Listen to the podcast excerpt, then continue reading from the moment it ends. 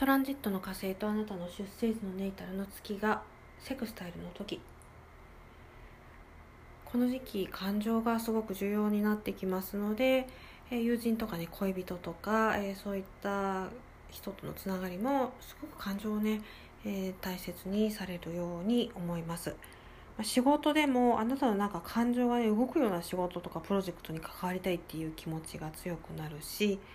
え在宅ワークをされている方も今多いかもしれませんけれど、まこうそういったこう感情がね動くならばえ残業してでもいいから仕事をやりたいみたいな気持ちになられる方が多いかなと思ってます。えそしてですね、まあ、こう感情がこう動くっていうことは何か決断するべきこと、ね、今すぐみたいなことはちょっと避けた方がいいかなというふうに思うんですよね。冷静な判断とかジャッジメントが、えーできなくなりますのでね。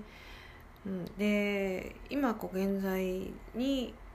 え冷静な判断ができないってことは未来も冷静な判断ができにくいっていうことなので、えちょっとそのあたりは注意をされて、えー他のトランジットが来た時に、えきっちり決断をされる方がいいかなというふうに思いますね。やっぱどうしてもネイタルの月が絡むと、まあ、火星だけじゃないんですけれどいい面ももちろんあるんですけれどちょっと不安定な部分もね出てきますからね、えー特にこのトランジットなんかは、えー注意された方がいいかなと思ってます。